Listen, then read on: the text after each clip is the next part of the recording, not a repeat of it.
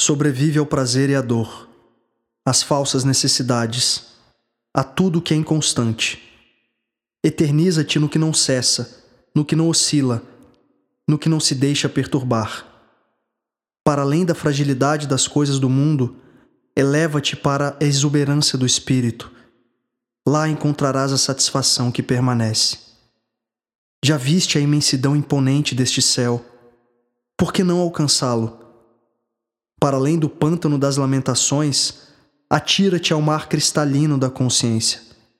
Lá encontrarás a serenidade que prevalece. Já sentiste a temperatura da água com a ponta dos dedos. Por que não mergulhar? Se as alturas ainda te assustam e as águas te estremecem, falta-te ainda a vontade para voar sobre teus apegos e mergulhar em direção a vossas pérolas.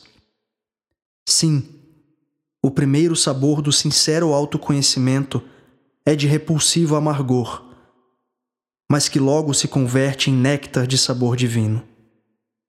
O que estava bem lá no fundo, escondido, é trazido para a superfície e recebe o frescor da consciência. O velho eu já se desfolha e seca, morrediço, ante a alvorada do ser. Não tardará para que a luz deixe de ofuscar os olhos. Logo, já te acostumas com ela, tu a conheces bem. Nada pode conter o eterno que somos.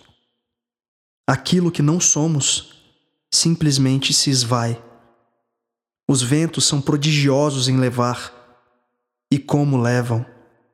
De início, sobra-te um deserto árido, de solo duro. Difícil acreditar que novos frutos vingarão nestas terras.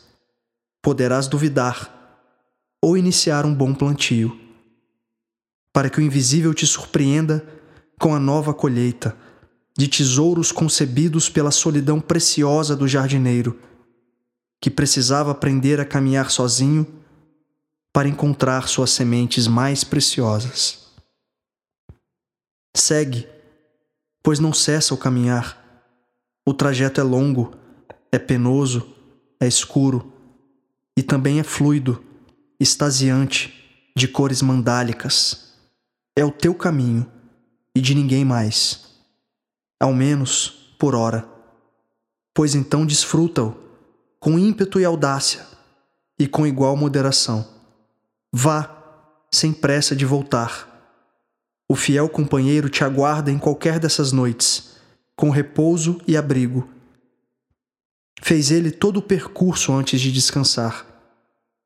É tu mesmo, a compartilhar consigo as riquezas que descobriu antes e que guardava pacientemente para ti. Chora ao ver que também chegastes, mesmo sabendo que, cedo ou tarde, todos chegam.